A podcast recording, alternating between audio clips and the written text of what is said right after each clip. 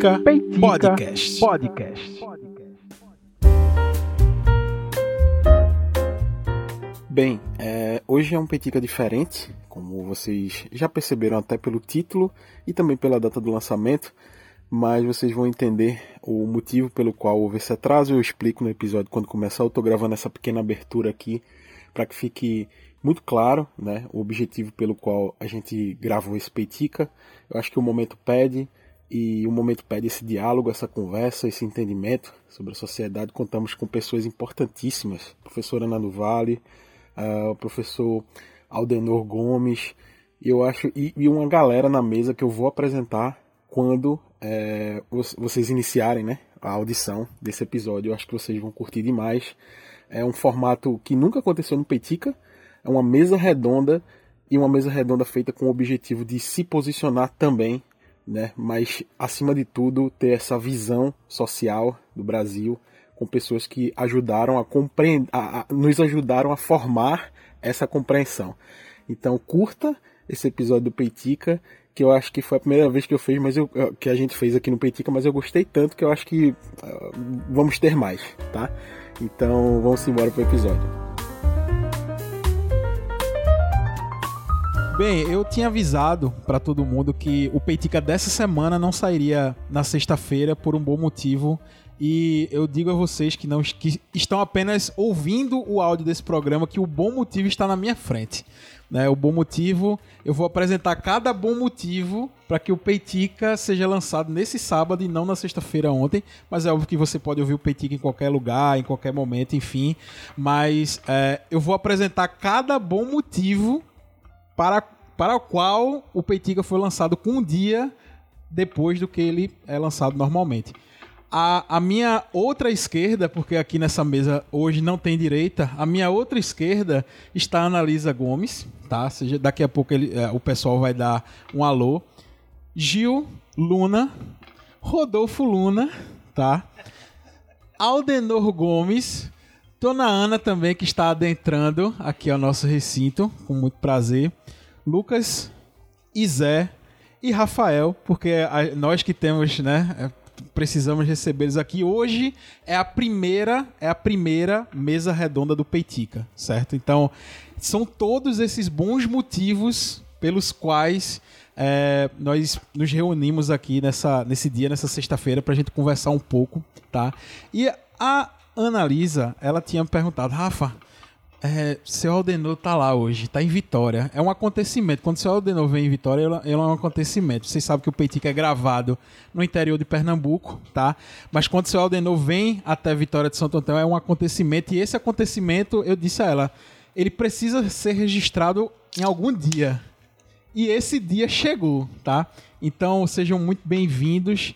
E a Analisa estava preocupada qual seria a pauta desse programa. Eu disse, Lisa, veja só. A pauta é essa reunião, certo? Essa conversa que a gente estava tendo aqui com os microfones desligados.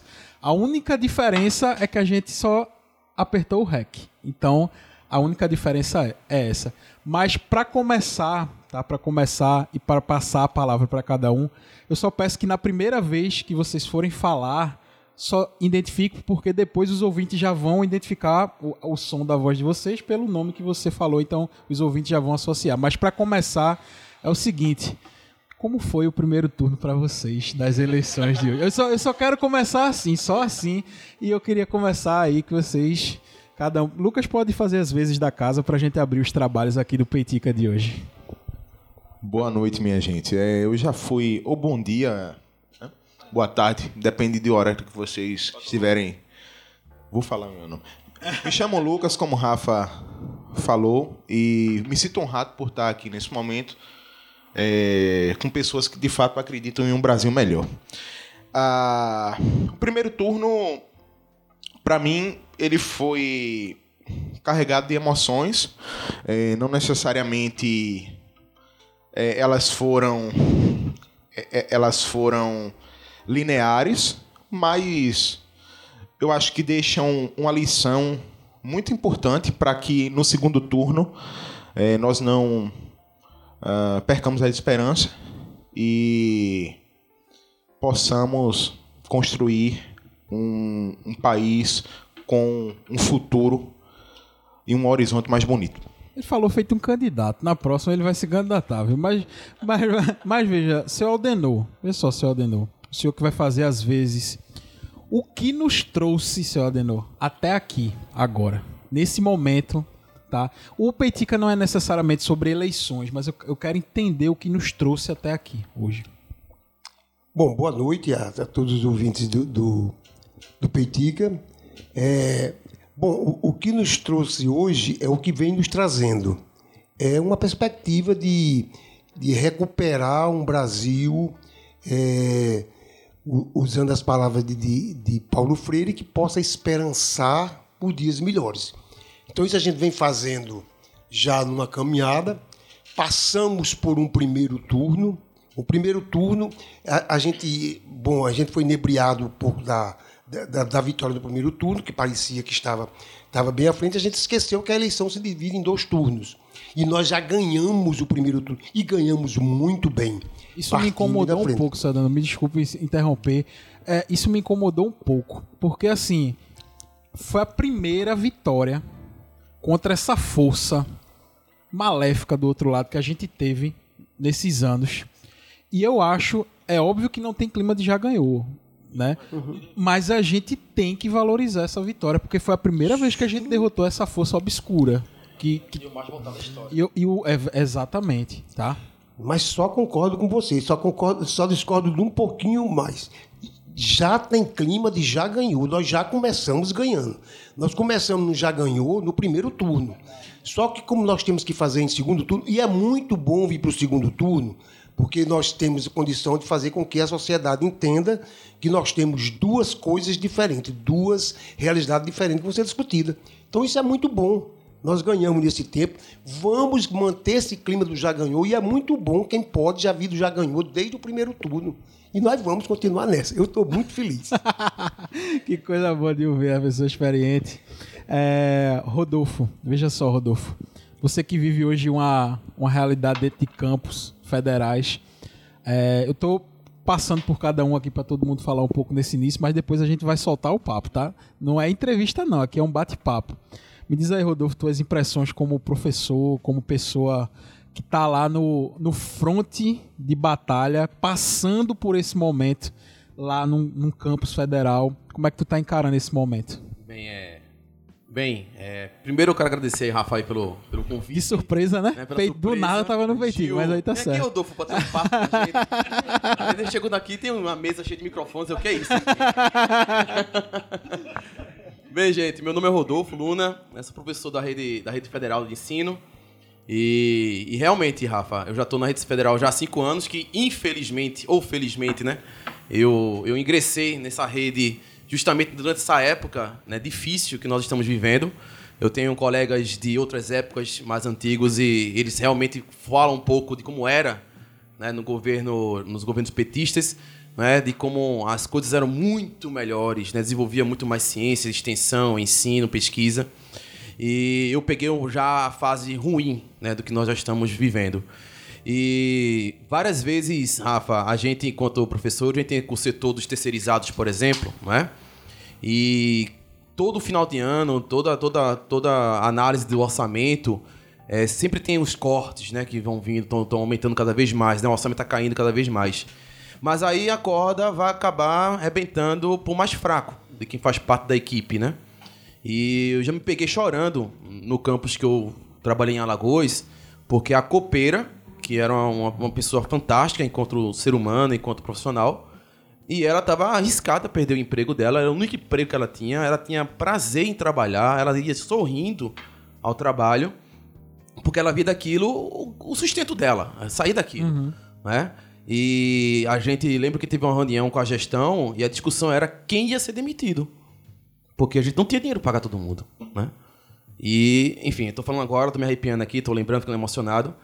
Mas a gente acabou escolhendo. Escolhendo não, né? Enfim, a gente infelizmente teve que escolher alguma pessoa. Não foi essa pessoa, justamente devido a, a toda essa condição. E é isso. Isso é um dos pontos que é pesado, né? E que são muitos aqui que, que, são atrelados aí, além do desenvolvimento dos nossos alunos, né? dos auxílios que nós pagamos nossos alunos Nossos alunos são alunos que vêm da, da, da, da periferia, da zona rural, e eles não têm condições de, de, de deslocar ao, ao, campus, de passar o dia no campus. E, e, e eles precisam de, de, uma, de uma renda para isso, né? E que queira ou não, houve também cortes nisso. Então a gente perdeu muito aluno também ao longo desses anos, porque ele não tem condições de simplesmente ir ao e... campus estudar. Não é? E é doloroso demais. A gente que faz educação, a gente, a gente trabalha com humanos, né? a gente trabalha com pessoas, a gente que está ali junto deles para desenvolver eles, enfim. Uh, isso é um dos pontos que tem vários, se for que, né, uhum. colocar aqui em pontos, são muitos. E não é à toa que até uma colega minha pegou um Uber essa semana, aí o Uber era, era a favor do governo atual, até ele comentou, né? Ele brincou assim, né? É, professor só quer saber de ser petista. Aí a professora, que também é minha colega de trabalho, disse, é interessante, por que será, não é? Então Verdade. a gente tem argumentos suficientes para dizer que a coisa está indo de mal a pior. E essa semana teve uma notícia que. Sim. Que foi pior ainda, né? Enfim. É verdade. E o que, o que me chama muita atenção é que essas histórias. O Brasil, ele é um país de dimensões continentais, né? Só que o Brasil ele é construído por essas pequenas histórias, assim. O Brasil nada mais é do que essas pequenas histórias juntas, né? Num país onde foi construído é, com a mão de obra injusta, né, onde a gente trabalhou, onde pessoas trabalharam e serviram de maneira obrigatória, é, sem ter escolha, tiradas do seu lar, é, maltratadas do início até o fim da sua vida, quem já nascia nessa condição. E o Brasil ele é cheio de, dessas histórias e dos herdeiros dessas histórias. Tá? Então, quando o Rodolfo traz uma história dessa aqui para a mesa do Peitica, é, eu fico imaginando que esse é o Brasil. Esse é o Brasil. Essa construção é o Brasil. E, e antes de passar a palavra para a ala feminina da mesa, que é a, a mais importante, ouvir o nosso amigo Zefa para dar as suas boas-vindas. Zefa, e aí, Zefa? Como é que tá essa expectativa aí para esse, esse próximo Brasil depois desse? Como é que tá? Poxa, boa noite, boa noite. Eu agradecer aqui o convite inesperado também, né? que eu vim só para tomar uma Tem cervejinha e ver, ouvir vocês, né? Mas aí acabou que o microfone sobrou para mim também um pedacinho. Então eu agradeço aqui a participação, tá ligado? E, pô, expectativas, expectativas complicadas, eu acho. Acho que não teremos paz. Na verdade, acho que nunca tivemos paz, né? É verdade. É verdade. Acho que o próximo governo que vai vir vai vir com uma crítica muito pesada de uma boa base ainda muito forte do bolsonarismo e de seus aliados, sabe? Então não vai ter paz pra gente. Vamos comemorar por enquanto que temos essa vitória. Mas, porra, depois do dia 30, negão, não vai ter paz. Não vai ter paz. Talvez nem no dia 30. Já não tenha, tá ligado? Eu tenho expectativa que venha um negócio melhor pra gente, porém, sem romantismo nenhum. Entendi. Que não vai ter. Entendi. Pé no chão e vamos seguir em frente. A nossa história é construída por, por esses momentos, né? E passando pra ala feminina dessa mesa, com o maior prazer do mundo, Anas que estão aqui ocupando a mesa. É, sejam muito bem-vindas. Eu sempre fico muito, muito feliz de verdade quando tem uma voz femini feminina e feminista, né? Porque, enfim, a gente precisa ressaltar isso também. E, e eu queria saber a visão feminina e feminista de vocês para esse momento que a gente está passando, inclusive esse momento de eleições mas principalmente esse momento que o Brasil está vivendo e como é que a gente pode tomar um norte para a gente começar a tentar colocar a cabeça para fora da água assim e respirar. Como é que a gente pode traçar esse caminho? Seja de verdade e de coração. Muito bem-vinda ao microfone do Peitica. Obrigada. Boa noite. Ou, ou, como já foi dito aqui, né?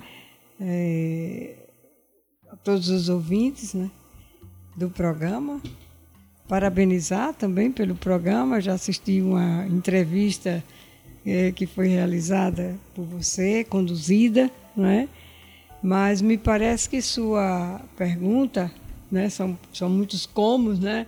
Como fazer isso, como é, para o lado feminino, é, é muito desafiador, né? Porque o como, né, o como fazer é, é a questão que nós estamos buscando no dia a dia. E acredito que nós estamos descobrindo fazendo, né? Assim como, como a gente só aprende a caminhar caminhando. Então, penso que sem, sem euforia, sem com os pés no chão da realidade, nós já pisamos nesse chão muitas vezes, né?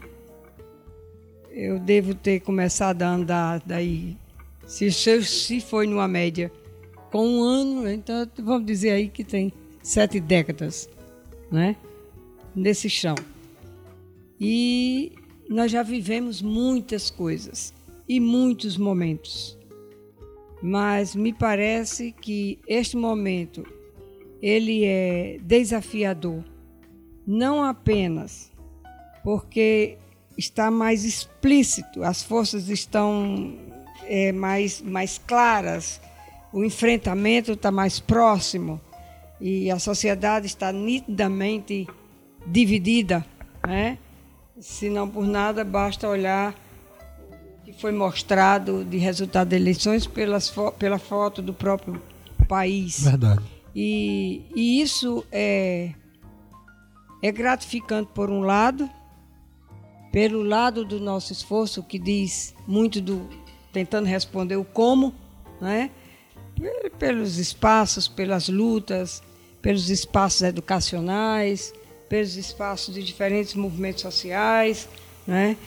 E por outro lado, também nos diz e nos mostra o quanto ainda precisamos caminhar, né? Porque se a realidade é tão desigual como está sendo posta e que nós vemos e vivemos no dia a dia isto, né? Não precisa mais ir muito longe, assim como a gente sabe. Não precisa subir a montanha para saber que ela é alta. Então, nós estamos lendo essa realidade e está enxergando. Mas e por que que muitas, muitos brasileiros e brasileiras, mesmo nas piores condições de vida, ainda levantam a bandeira, né? Que tentaram nos roubar. Né? Mas por que que fazem isso? É, me chama a atenção o quanto que a gente tem que andar ainda. E se ficarmos na esfera educacional, é, é muito claro que pessoas analfabetas estão nessa, pessoas formadas, graduadas, doutoras, pós-doutores e etc., estão nessa. Sem falar na juventude, que sempre foi vanguarda e que o contexto também não está oportunizando tanta manifestação, mas a gente vê que reproduz de uma certa forma o que acontece dentro da sua própria casa. Estou falando da juventude. Né? Que, diferentemente da década de 60, eles arrastaram o barco e nos empurraram, e nós, e, e sabe Deus como.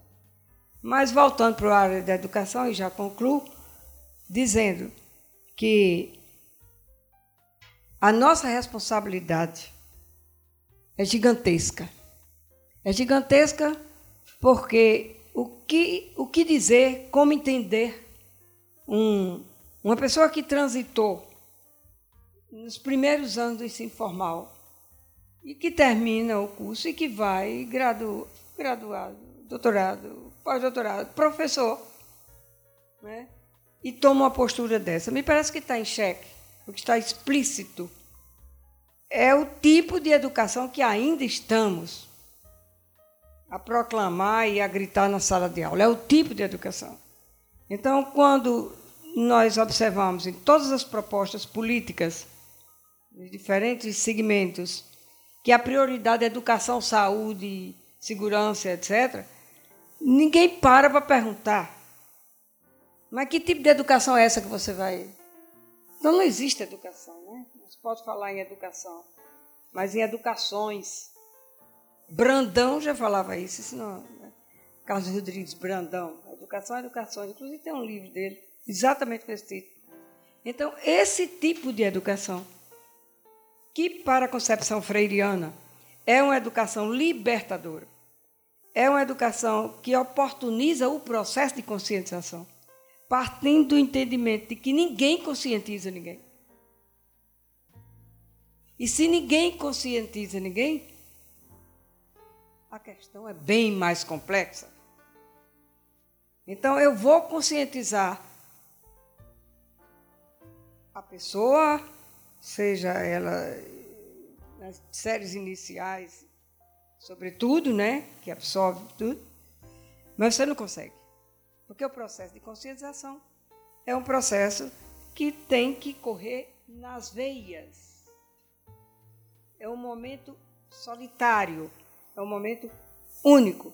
E eu não posso fazer isso em você. Não dá, dá para o sangue correr na sua veia. Então, o tipo de educação é que liberta. Que para Paulo Freire é a educação do oprimido. Liberta o oprimir esse tipo de educação nós não paramos em sala de aula para falar muitas vezes. Né? E agora, né, estou aposentada, mas que está atuando, está numa. Está numa. No, no, e no compressor. Então me parece que a preocupação a que eu trago para dividir com vocês é essa.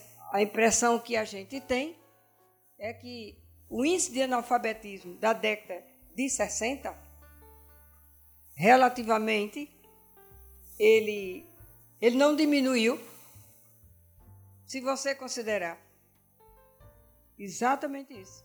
Ele mudou de forma. Esperançar, sim. O que nós estamos fazendo aqui é esperançar. É verdade. Né? Nós é verdade. Estamos falando por falar, nós estamos falando tentando buscar. Sim. Né? E, e é isso. É isso que eu queria é, no momento. Feminino, vai junto. que, que bonito. Num momento da sua fala, meu, meus olhos meio que ficaram assim, porque eu sei que é a palavra de uma pessoa que teve um contato muito próximo com, com o próprio Freire. Então, é, é, uma, é uma visão não só técnica, mas é uma visão íntima desse processo. É, e quando, quando vem de alguém que o percebeu, não só tecnicamente, como nós professores percebemos, que a gente tenta tanto aplicar na sala de aula, mas quando vem de uma visão íntima também, e não só íntima, mas também íntima, a gente percebe o quanto é de verdade. É de verdade. Então, por isso que teve um momento que o meu olho meu ficou assim, mas eu estou recuperado, Ana, para lhe ouvir. Eu estou recuperado.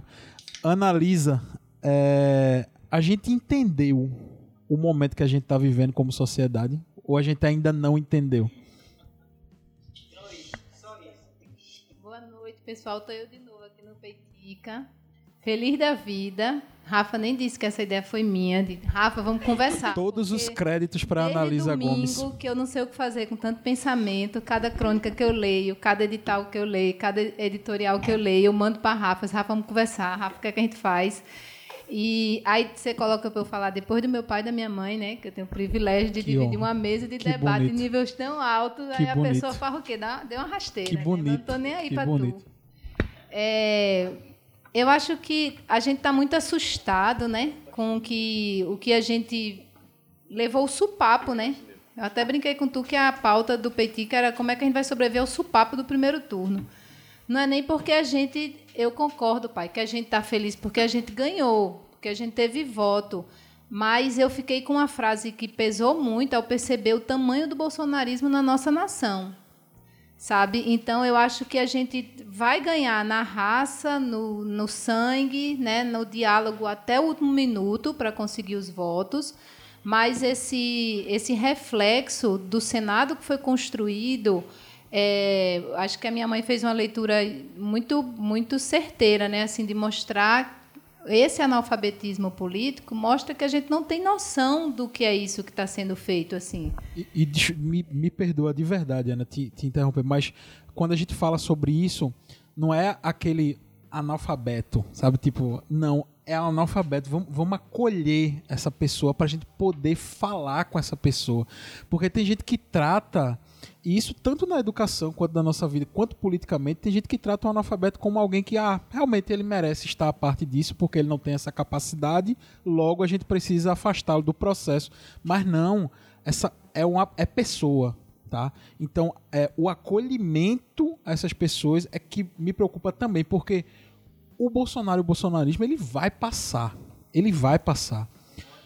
Ele, ele vai fazer um estrago grande na sociedade.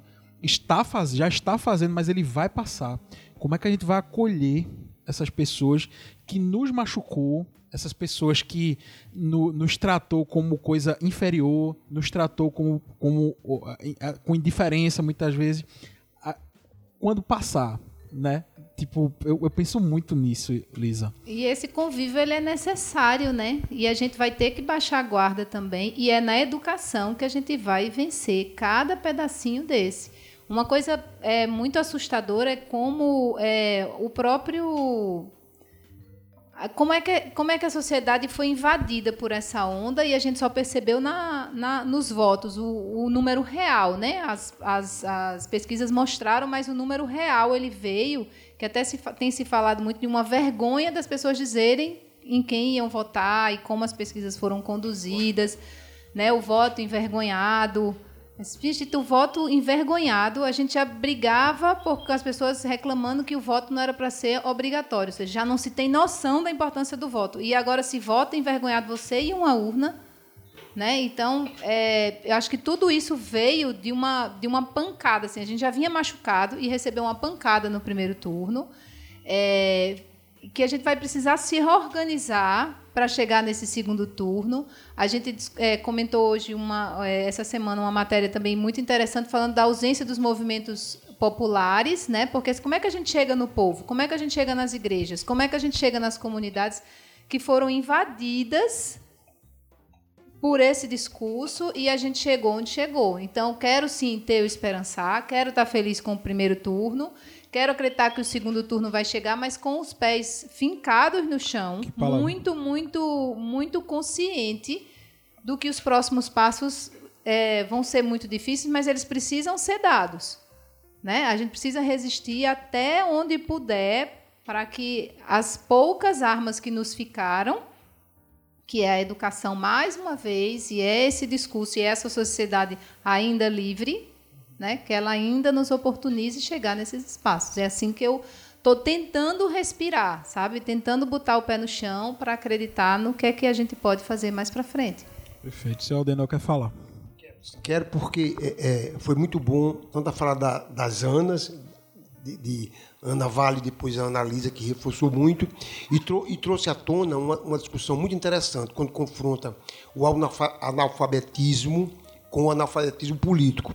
E aí eu queria falar uma coisa, é, eu, eu- eu, não estou querendo fazer, é, é, entrar na, na, na de barrismo, nem do separatismo, mas eu preciso, eu tenho poder de fala e tenho autoridade de fala para explicar o que foi o Nordeste. Eu não vou explicar o que foi o Sul, porque eu não sou sulista, e eles é quem pode explicar o que foi ele. Agora, eu tenho autoridade e de poder de fala de explicar o que foi o Nordeste.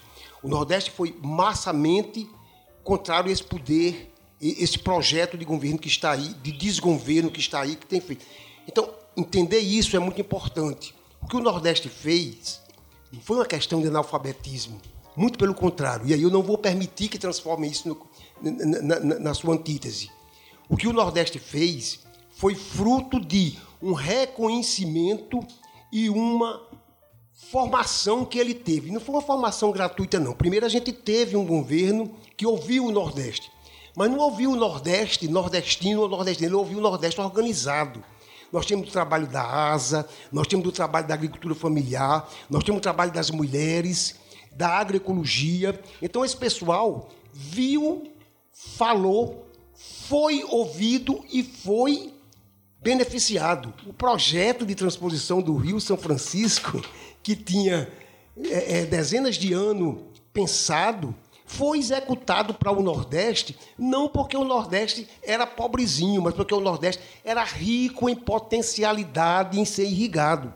Então é preciso que entendam que esse Nordeste que está organizado, o Nordeste das do movimento de Paulo Freire de alfabetização que começou no meu estado, o Nordeste das comunidades eclesiais de base, que foi aqui onde nós instalamos e onde a gente experimentou, Exatamente. Então, esse Nordeste que está organizado foi capaz de receber um auxílio.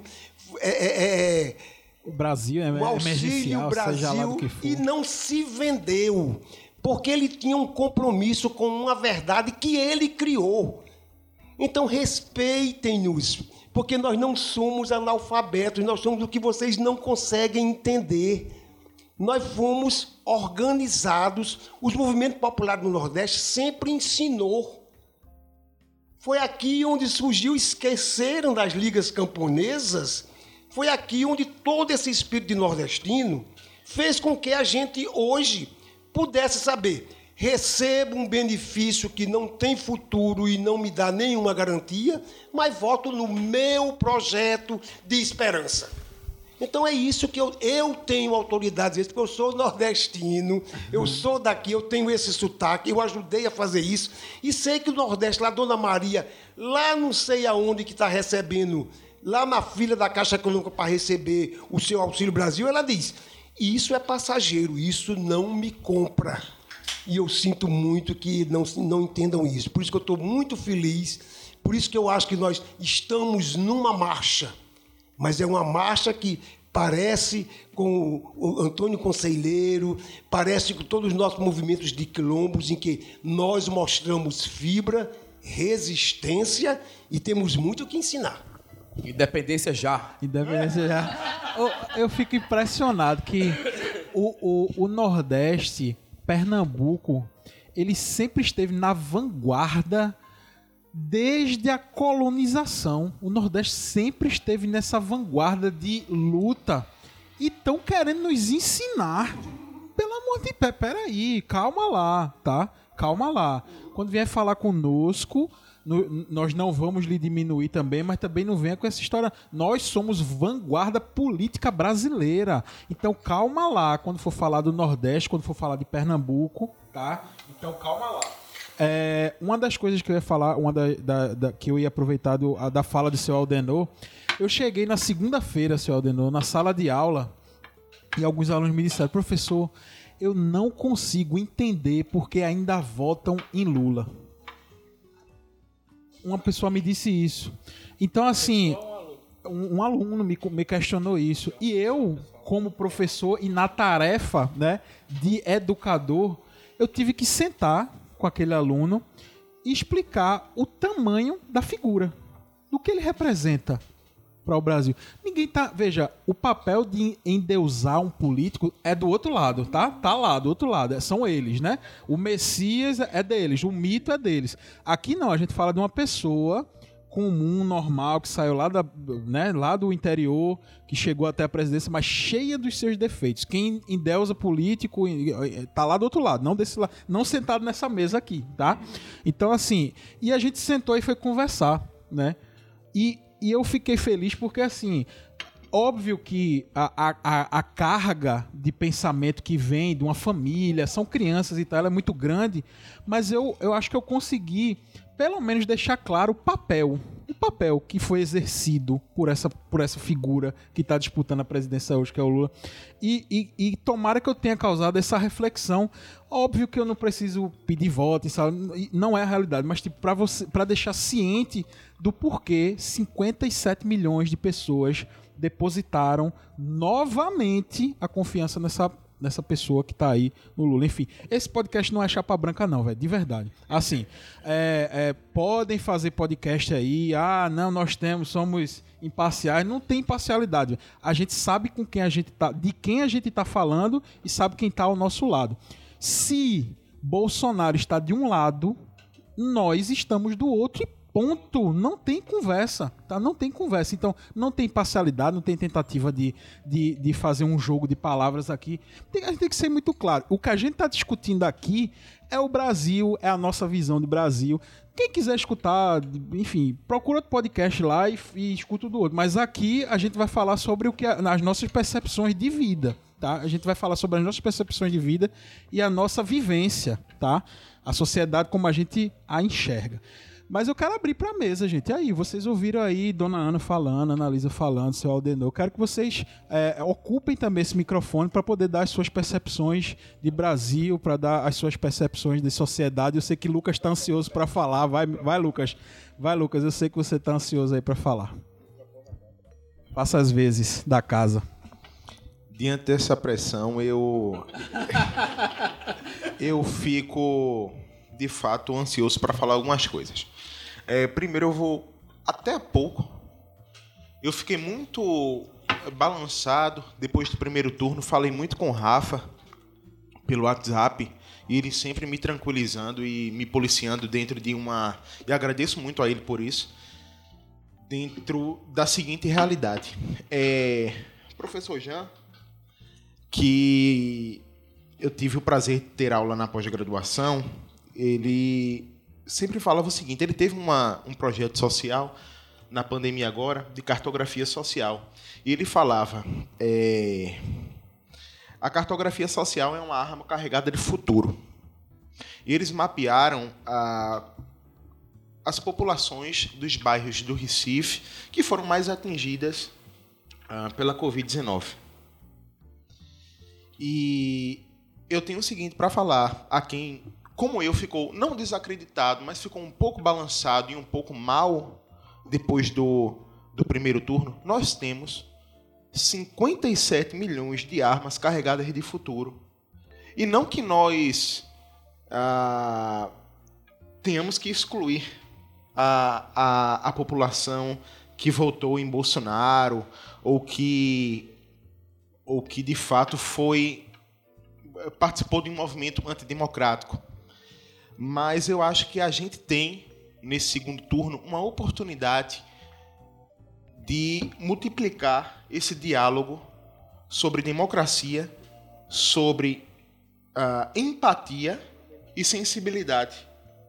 É, e eu não falo isso de uma forma, não quero deixar o podcast uh, panfletário, não, mas é, todos os exemplos que eu tenho para falar de pessoas que ou viraram seus votos, ou se sensibilizaram, ou que têm uma consciência social. Eu falo consciência social, não falo carga de leitura, não falo tempo num, num, num trabalho erudito. Todos os exemplos que eu tenho até hoje que mais me, eh, me, me, me fizeram ficar sensível a tudo isso são de pessoas periféricas, são de pessoas que sentem o aumento de gasolina, o aumento no preço de uma carne, que sentem quando vão pagar a matrícula de seus filhos. E eu acho que o fato de a gente ter uh, um nordestino, ex-operário, e o fato de a gente ter, no ano de 2022, combatendo uma disputa, em uma disputa que não é mais esquerda contra direita. Eu até brinco com o Zé, que está aqui do meu lado. Zé, uh, queria muito que a gente tivesse com o PSDB, como sempre foi, né? Porque era uma disputa minimamente sadia. Mas o fato de a gente ter um ex-operário nordestino que saiu de sua prisão que não vou entrar nos detalhes da vida pessoal dele, mas esse cara teve. E aí eu vou aumentar as escalas. A maior votação da história da América.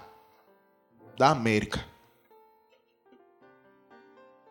Isso é uma coisa que, de fato, me tomou é, eu, eu, fui assombrado por essa coisa assim e me encheu de esperança. E eu acho que, enfim, a gente tem que se agarrar não só a isso, mas na esperança dessas 57 milhões de pessoas que entregaram e que entregarão no dia 30 a sua esperança por um Brasil melhor e também a sua é, cidadania. E que não largam Ia chamar um palavrão aqui, não irei chamar. mas não largam, não largam nem o osso. O, não largam o osso. É isso. É, e, e veja, eu costumo ser o, a pessoa é, com a percepção, tipo assim, mais, mais negativa, assim, tipo assim, rapaz, tá ruim, velho. Acho não. Eu costumo ser essa pessoa. Só que eu não consegui ser isso durante esse processo.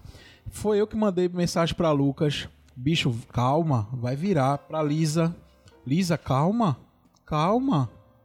Vai chegar, calma. O segundo, o segundo turno no Brasil nunca foi fácil, não. Lula nunca ganhou. Quando teve todo o Congresso ali junto com ele, quando teve uma alta popularidade, não ganhou. Calma. E ainda mais contra forças obscuras como essa, porque isso é uma movimentação mundial, isso não é uma característica brasileira. A gente precisa falar sobre isso, tá? Isso não é uma característica nacional. Nós, assim como importamos outras mazelas de fora, a gente importou essa mazela também, tá? Esse esse alt-right que vem de fora, que se transforma na extrema direita brasileira, ela é fabricada fora, é importada e tem a sua versão tupiniquim na figura do Bolsonaro, tá? Isso é fato, tá? Isso é fato. E- exatamente, tá? Então, assim, nós estamos lidando com uma movimentação mundial e que nós estamos lidando ali da maneira como a gente consegue, tá? É isso que a gente tá, tá, tá tratando nesse momento. E eu não passou nunca pela minha cabeça, Zé, que seria fácil. De verdade, assim. É, tem gente que não se sensibilizou com a pandemia, tem gente que não se sensibilizou com as pessoas na fila para pegar osso no supermercado, tem gente que não se sensibilizou com a, a- o atraso na vacina por motivos obscuros aí. Isso não sensibilizou ninguém, tá? Mas, é, é, mesmo assim, a confiança de muitos ainda estão depositada nessa pessoa. E a gente precisa lidar com isso. É fato, ponto. Tá? Então, a gente nunca... se- eu nunca imaginei que seria fácil, mas a gente vai ganhar essa parada, tá? É isso que eu tô dizendo pra Lisa desde, da- desde o dia 2, e é isso que eu tô dizendo pra Lucas desde o dia 2, que são os que estão em mais contato comigo. A gente vai ganhar essa parada. Não vai ser fácil, vai ser igual Rodolfo que é daqui, Lucas e que é daqui, vai ser igual a Glailson Elias Lira, a batalha campal da Praça do Fórum. Foi 320 votos que decidiu o prefeito de Vitória de Santo Antônio. Dona Ana, veja, 320 votos. Domingo de noite, Vitória tava no Fantástico. Eu que é isso que é, o, apresentador do Fantástico tá falando de Vitória de Santo Antão? Teve uma batalha campal ali numa praça, porque a eleição de prefeito de Vitória foi decidida por 320 votos.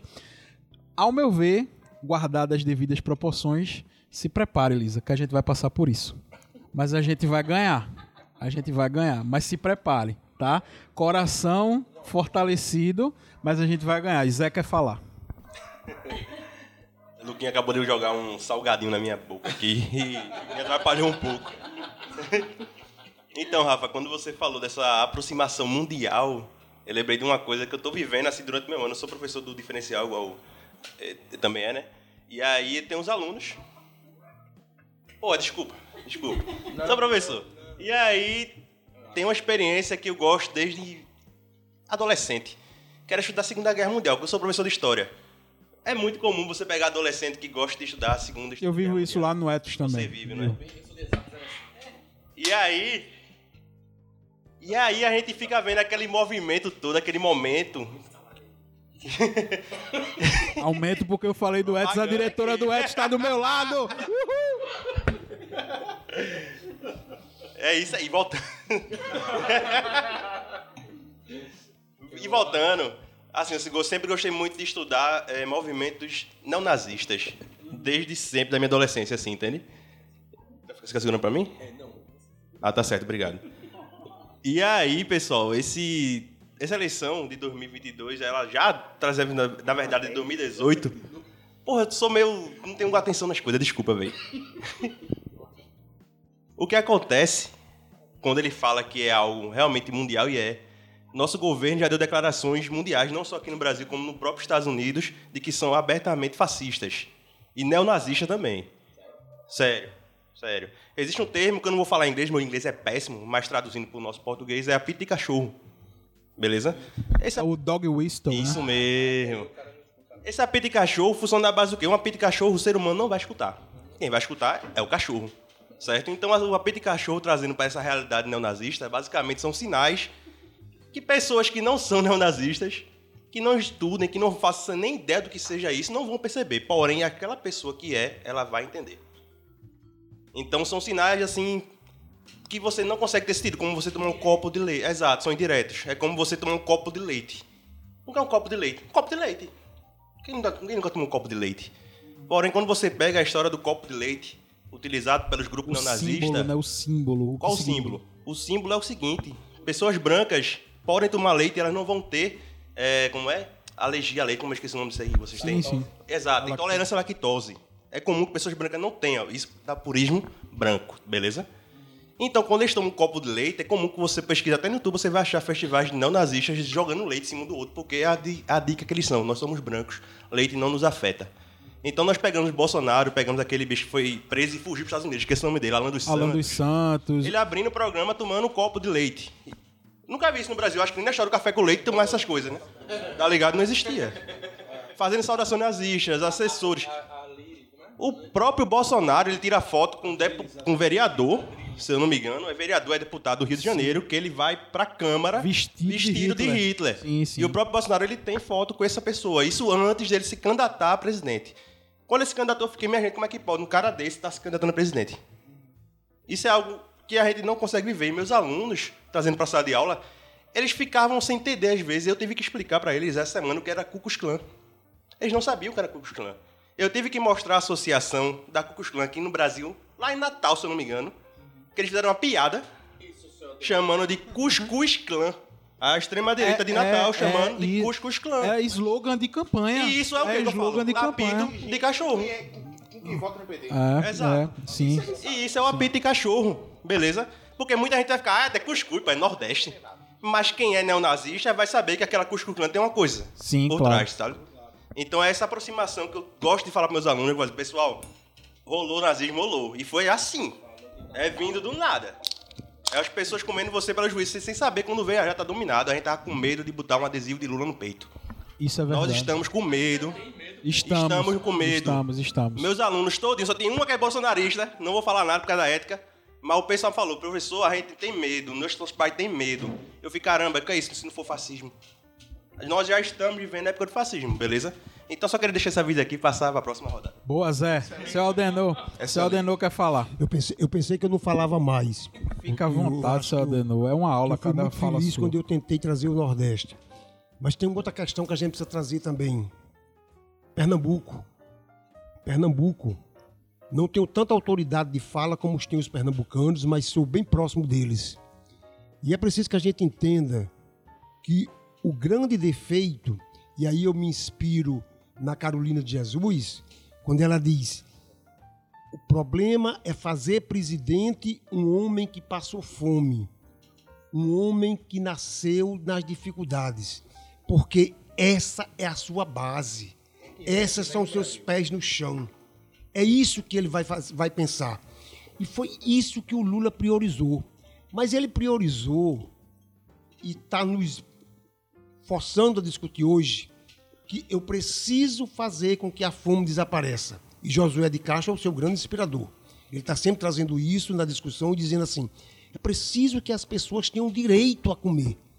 Mas ele não fez absolutamente nada para fazer com que quem tem o que comer tivesse que deixar de comer. Não foi essa. Assim como ele fez com as cotas, se criou cotas na universidade para negros, mas se aumentou o número de vaga para branco. Não tem negro tomando cota de branco. Assim como toda a campanha que se fez para dar comida aos brasileiros, não foi tirando de quem comia. Então, esse grande problema que a Marlena Chauí muito nos ensinou é que a classe média ela precisa ter gente mais miserável do que ela para se sentir bem. Isso não passa por quem foi de pau de arara com uma mãe levando, passou fome, teve que mendigar todas as possibilidades de trabalho até ser gente, até ser gente e se organizar para chegar onde chegou. Então, ele traz essa história. Isso é muito importante para nós, para vocês pernambucanos e para nós nordestinos, que tenhamos isso em mente. O que estão fazendo com esse medo de que não tenha, por isso que eu acho que Medo é uma coisa que nos estimula, e é assim, é assim que eu trato dos meus medos. Eu não trato o meu medo para ter para me, me encolher e para me, me, desafiar, eu trato meus medos para me impulsionar. E é isso que faz quem passou por essa dificuldade. Então, eu acho que esse é um primado que nós, que vocês pernambucanos e que nós nordestinos temos que primar por isso. Nós estamos apenas pedindo um pouco de cidadania para a gente, não está tirando cidadania de ninguém. Verdade. Que fique isso muito claro, que fique isso muito claro, isso é muito importante para nós entendermos isso.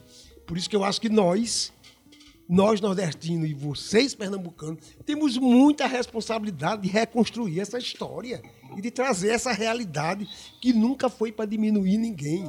Foi apenas para trazer mais outras pessoas para um patamar que a gente acredita que é a cidadania. É... Fico muito tocado por a fala do seu Adenor e eu há pouco estava falando com, com os meninos o seguinte. É, é impressionante quando a gente para para pensar que o, a quantidade de votos que, que Bolsonaro teve. E, mais uma vez, me voltando àquela parte da. Mais uma vez, me voltando àquela parte da, da esperança desse, desse presidente que foi o mais votado da América Latina. É, e já sendo bem preciso e, e, e, analisando o comportamento regional do Nordeste, eu penso no seguinte: eu vi uma publicação de uma página muito influente de esquerda no Instagram que diz o seguinte: o Nordeste está cansado, está tá com as costas cansadas. Ele não tá, ele sempre segurou. E ele sempre vai segurar. Agora, eu vou trocar esse adjetivo.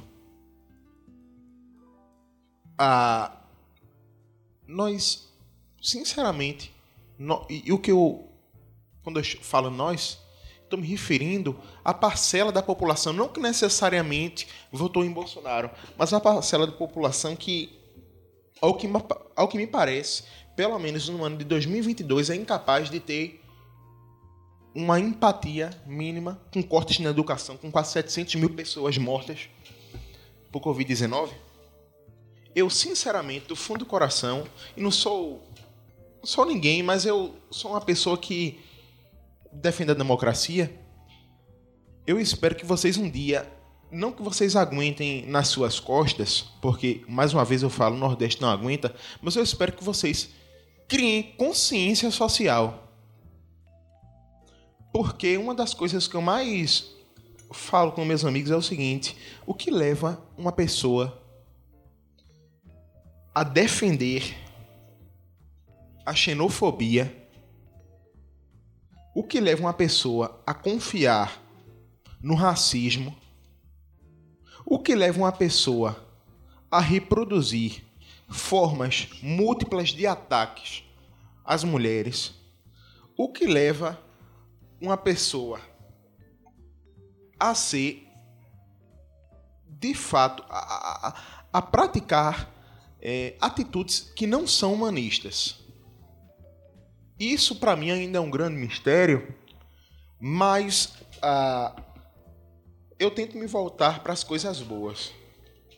E essa questão do Nordeste me faz pensar naquela velha, naquela boa e velha questão da consciência social.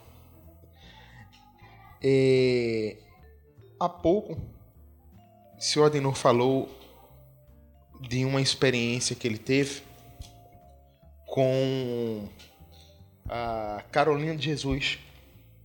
Uma frase dela: Olha, quem vai entender o Brasil e quem não necessariamente melhor governará, mas quem vai captar o que as diversas regiões e tratando o Brasil como uma nação, o que o Brasil, essa nação Brasil precisa, é a pessoa que vivenciou o Brasil como ela é.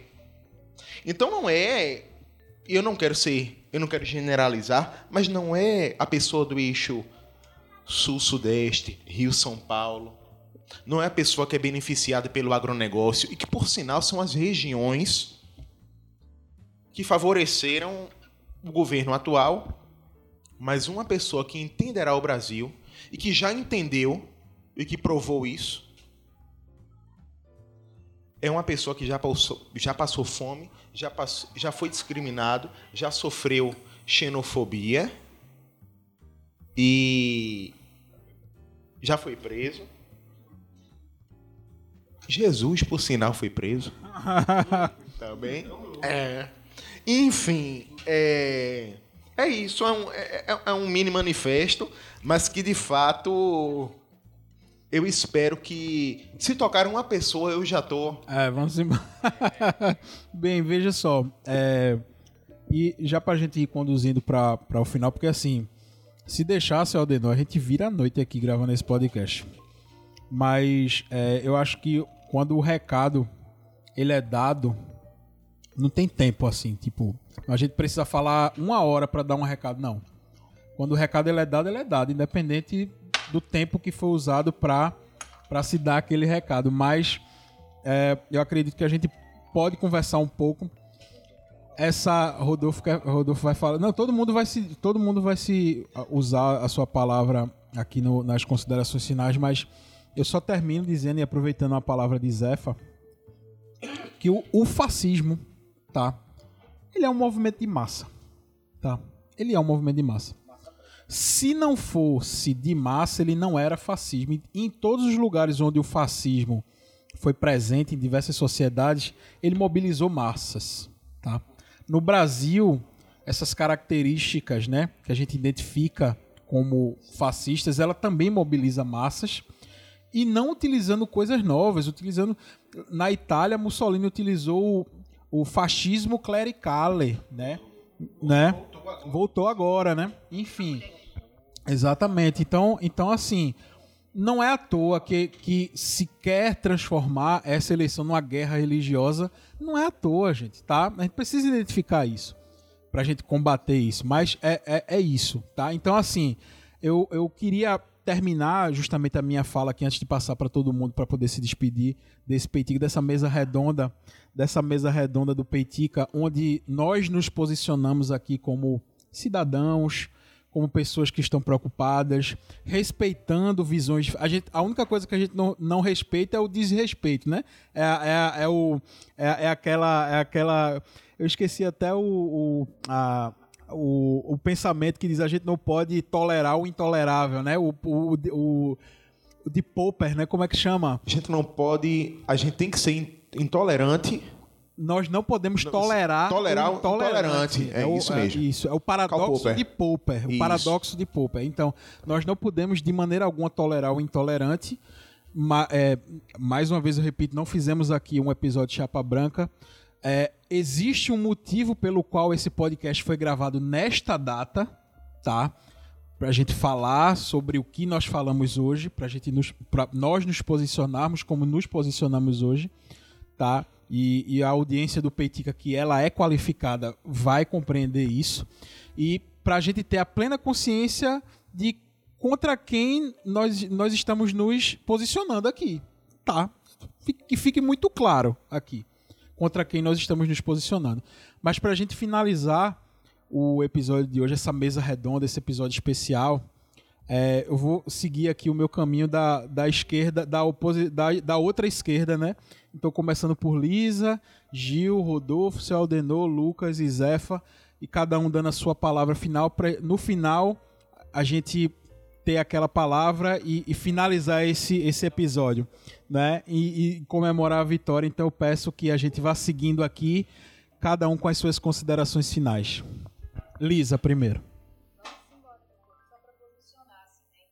7 de novembro Boa, boa. né, de, dois, do- de outubro, olha eu, me perdi. 7 de outubro. 7 de novembro, o Lula já tá na presidência já. Já é, não, corta nada não. De Lula já, já 2022. ganhou essa Já ganhou o Lula. Já ganhou. De 2022. Então a gente se reuniu para tentar respirar, entender, se encher de esperança, com o pé no chão, se ouvir e continuar acreditando sem romantismo. é, eu acho que com muita vontade de ouvir até aquelas pessoas que não concordam com a gente, porque nem argumento elas têm, mas que a gente possa dialogar e vá virando voto, vá virando voto, porque o que vem pela frente é duro, mas a gente vai a gente tem que passar por isso, né? A gente tem que acreditar que vai virar, que vai ter os 50% mais um. Eu hoje saí um bocadinho mais esperançosa, assim, com o Lucas falando, olhando para mim assim, eu tenho esperança, eu disse, então eu vou ter também. Porque acho que, né, né, Rodolfo, a gente vai deixar de ser ácido e vamos conseguir é, acreditar. Obrigada pela oportunidade de estar aqui. Maravilhosa. Gil Luna, por favor. O que dizer, né, numa mesa dessa, né? Foi dito muita coisa. Eu acho que o massa de tudo isso foi aproveitar a oportunidade da presença ilustre do sogro, da sogra, que acrescentou muito a essa mesa. Foi difícil, eu acho que eu conheço esse pessoal há, sei lá, quatro, três anos e eu nunca tive a oportunidade de reunir tanta gente, eu e Rafa e até Lucas conversando também, a gente disse, ó, oh, vamos ver se um dia a gente senta para conversar sobre isso. E não teve momento mais oportuno do que esse. E foi tudo no susto. Rodolfo, eu falei com ele pelo telefone rápido. E eu disse, eu tenho certeza que Rodolfo conhece o Rafa e eu vou chamar essa porra. E ele chegou, microfone, como assim? né?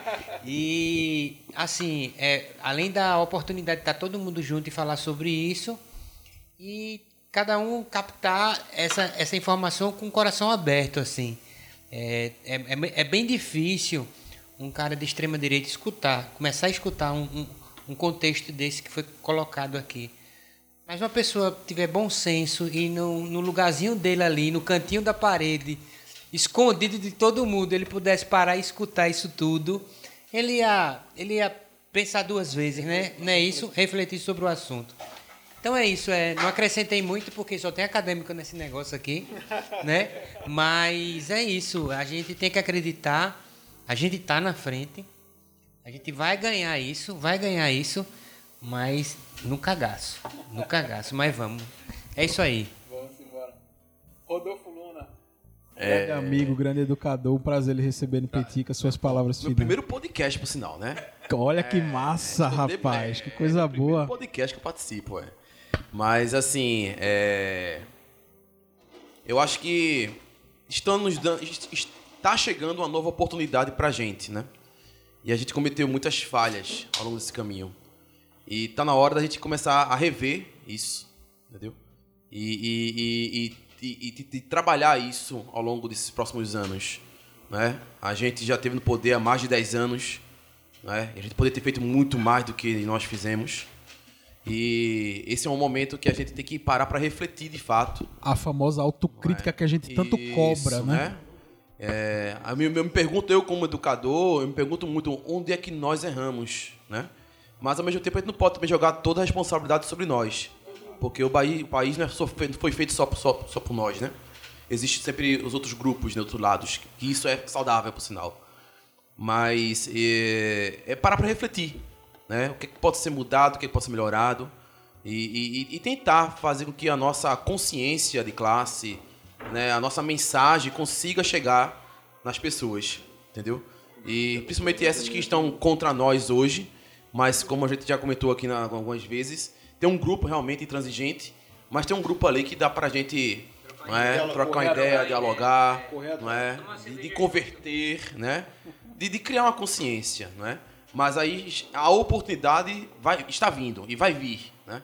Eu, eu tô certo que nós vamos ganhar, vai ser apertado, vai ser difícil o, o, os quatro anos, devido a toda a conjuntura, mas é, a minha mensagem é essa é, a gente precisa parar para fazer essa autocrítica e como é que a gente pode agregar mais pessoas ao nosso grupo, né? já que a gente acredita nisso, que nós defendemos. Verdade. Boa. Seu Aldenor, por favor. Eu vou retomar uma, uma questão, mesmo palavras finais, mas é bom quando é palavras finais, é bom falar quase por último, porque as questões ficam em aberto. Viu, Analisa? tem que ser com muita. É, é, você pediu que não que sem, sem muita. É, com o pé no chão, sem muita. Emoção. Não, não foi euforia, não. Não foi a palavra, não foi euforia. uma palavra mais doce ainda. E tem que ser romantismo. Tem que ser com muito romantismo, com muita voz da poesia, com muita música. Isso é o que nos diferencia. Isso é o que nos diferencia. A gente comemora quando come um prato de comida e a gente agradece. Então é assim que a gente vai batalhar, é assim que a gente vai caminhar. Eu quero ter forma de ser feliz. Então a gente só é feliz com, com muita harmonia, Tanto é que uma palavra que a gente defende muito no nosso discurso é propagar o amor. propagar o amor. É verdade. Vamos nessa, nós temos oportunidade disso. E finalizo com um recado que Dona Ana deixou quando eu fui acompanhá-la até a porta, de que ele lembrasse que o grande problema que nós temos é que nós temos um oprimido que conseguiu se libertar sem internalizar o opressor. Que essa lindo. libertação Essa é Dona Ana. é muito. Essa isso é muito Ana. forte. E isso é uma, um orgulho de todos nós nordestinos e muito mais de todos nós pernambucanos. Que foi isso que a gente aprendeu aqui na lida de batalhar, de sofrer, mas fazer com que esse sofrimento seja em torno da libertação dos outros, não só nossa. Obrigado, gente. Estou muito feliz. Obrigado, seu Aldenor. Lucas André, as considerações finais. Como é que eu fico agora? E. Ah, rapaz, é complicado. É, Eu tava pensando no seguinte. Eu já tava prevendo que essa fala. A minha fala seria muito complicada, né? O que é que eu vou deixar de contribuição aqui? Depois só ordenou. Mas é o seguinte, é, há um livro que mexeu muito comigo, um livro de Agnes Heller, que ela fala sobre o cotidiano. E eu digo o seguinte: no dia 30, nós temos a possibilidade de tornarmos o nosso cotidiano um cotidiano é, sem pobreza, sem fome, com respeito à educação, com respeito aos diferentes. E temos a possibilidade também de reproduzir todo tipo de intransigência que a gente está vendo agora, todo tipo de desgraça que a gente está tendo agora. Então cabe a você. Eu não só espero, como eu tenho uma certeza, que nós não seremos apenas 57 milhões. Passaremos de 60 e, e Rafael sabe, está aqui na, na minha frente, que eu sou uma pessoa que tende para o pessimismo, mas disso eu tenho certeza. E eu falo o seguinte: encerrarei com a frase de Gramsci, dedicada aos 30 milhões de às 30 milhões de abstenções. Eu odeio e abomino os indiferentes. Agora, Zé. Zefa. Porra, por último aqui, já não tem muito o que falar, né? Como ele já viu. Quando ela fala do seu denome, me lembrou de um amigo. O nome dele é Vitor Colasso. Queria mandar um abraço pra ele. Grande Vitor. Vitor sempre falava pra mim, poxa, Zé, a América Latina, ela tem uma diferença no seu protesto, porque ela sempre protesta com festa. Tem gente que não Sempre. nos entende, né? Exato. Ah, essa direita, essa Só esquerda dá em festeira, essa. Meu irmão. Não a- a gente consegue é chegar nem assim, perto. velho. Não consegue chegar nem perto. A gente festeja e protesta com festa. Dia 2 de outubro, meu amigo aqui tá. Fui na casa dele. Tava um poço de ansiedade, de concentração. Eu tive que ficar na minha. Eu falei, não, mano, confia. Confia. Confia. Tá ligado? Vai chegar. E não é porque não tá chegando que a gente também vai ficar tenso, mano. Bora tomar uma cerveja, pô. Vamos comemorar, vamos ficar tranquilo. Tá chegando, tá chegando. O bicho tava tenso com 40%. Eu falei, mano, tem 60% ainda. A gente não tá tão distante, não. Quando chegou o Nordeste, eu falei, pronto, agora a Lapato vai vir. Agora bora. Agora bora, eu já entrei com. eu- Eu ainda tenho amigos bolsonaristas, desculpa falar, ganha tempo, eu cheguei. E aí, pessoal, como é que tá aí a votação? Deboche. Na hora eles mudaram de discurso, eles estavam gostando. Mas quando mudou, eles falaram, pô, isso aí é fraudulento. Eu falei, oxente. o outro chegou pra mim e fez, isso é algoritmo, falei, algoritmo? Eu falei, tem um algoritmo, tem um algoritmo, tem um algoritmo muito famoso chamado voto popular, meu amigo. Ele não me respondeu. Ele não me respondeu. Então deixo pra vocês aí, pessoal, dia 30, mesmo que seja tenso, você que tá cansado, descanse, se preserve, guarde sua mente, mas quem que tiver com energia, bora pra cima, velho. Vamos em cima. Dia 30, vamos festejar, vamos festejar. Abraço.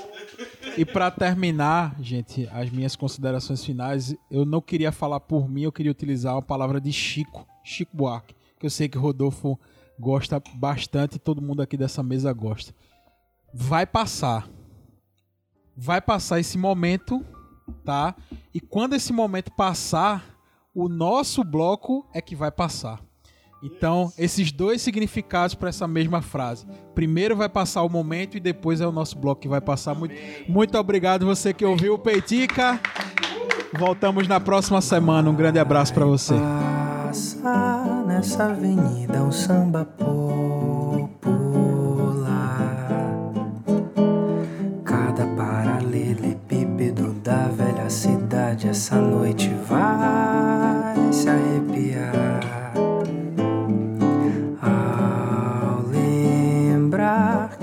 passaram sambas imortais, que aqui sangraram pelos nossos pés, que aqui sambaram nossos ancestrais. Num tempo, página infeliz da nossa história, passagem desbotada na memória das nossas novas gerações. Dormia a nossa pátria mãe tão distraída, sem perceber que era subtraída em tenebrosas transações. Seus filhos erravam cegos pelo continente, levavam pedras feito penitentes, erguendo estranhas catedrais. E um dia, afinal, tinham direito a uma alegria fugaz, uma ofegante epidemia